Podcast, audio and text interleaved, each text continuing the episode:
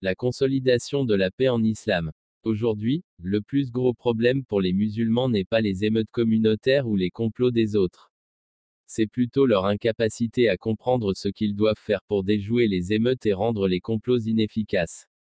Dieu a placé la solution aux problèmes de la vie dans une contemplation sérieuse et une action réaliste.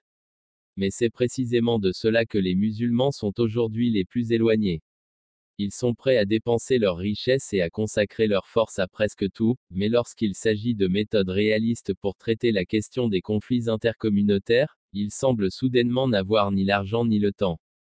Leur condition aujourd'hui est exactement la même que ce que le Coran décrit dans les mots suivants. Je détournerai de mes signes ceux qui, sans justification aucune, se comportent avec arrogance sur terre. Aurait-il eu toutes les preuves sous les yeux, qu'il refuserait d'y croire? Apercevrait-il la voie du bon sens qu'il s'en écarterait?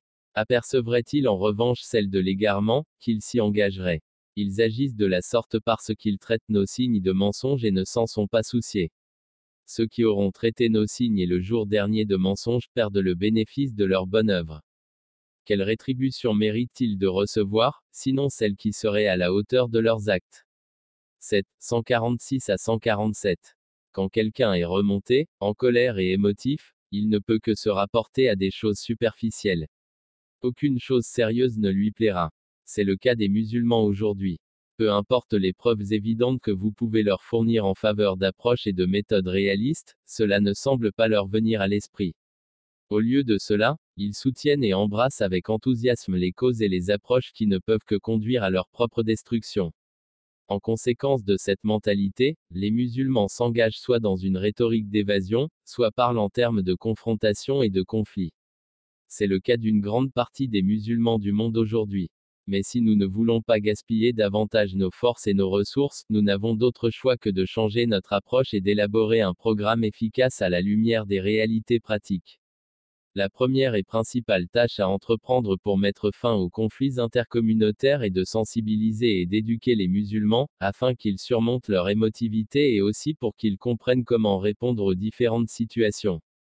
Les musulmans font don de vastes sommes d'argent pour aider les musulmans victimes de violences intercommunautaires compte tenu du fait que très souvent une telle violence est déclenchée par les actions des ignorants et des personnes sans activité économique, une meilleure façon de dépenser cet argent est d'éduquer les musulmans et de les sensibiliser davantage, ainsi que de développer des voies pour l'activité économique des musulmans. Nos stylos et nos langues doivent tous se consacrer à promouvoir la patience, le réalisme et l'unité. Le secret de la force de toute communauté est que ses membres savent réfléchir avec sérieux, pas en excellant à faire des huées et à pleurer sur ceci et cela. Partout, les musulmans doivent considérer comme leur responsabilité que chaque fois qu'un confrère musulman commet un méfait, il doit faire tout son possible pour l'arrêter.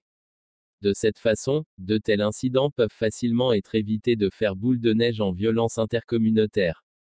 Il est inutile de créer un tollé au lendemain d'une émeute.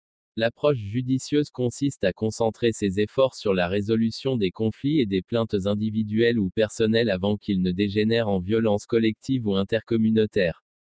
Enfin, des efforts doivent être faits pour concentrer les musulmans dans une autre direction, celle du travail d'appeler les gens à Dieu. Leur enthousiasme à s'engager dans l'action doit être réorienté, de l'agitation politique et des conflits internes à l'invitation des gens à Dieu par le biais d'un activisme pacifique. Si les musulmans canalisent leur enthousiasme pour l'action dans ce sens, la plupart de leurs conflits avec les autres cesseront. C'est comme lorsqu'un individu sans activité économique qui a longtemps combattu avec d'autres personnes obtient soudainement une bonne profession, il abandonne ses mauvaises habitudes et se concentre entièrement sur sa nouvelle vocation.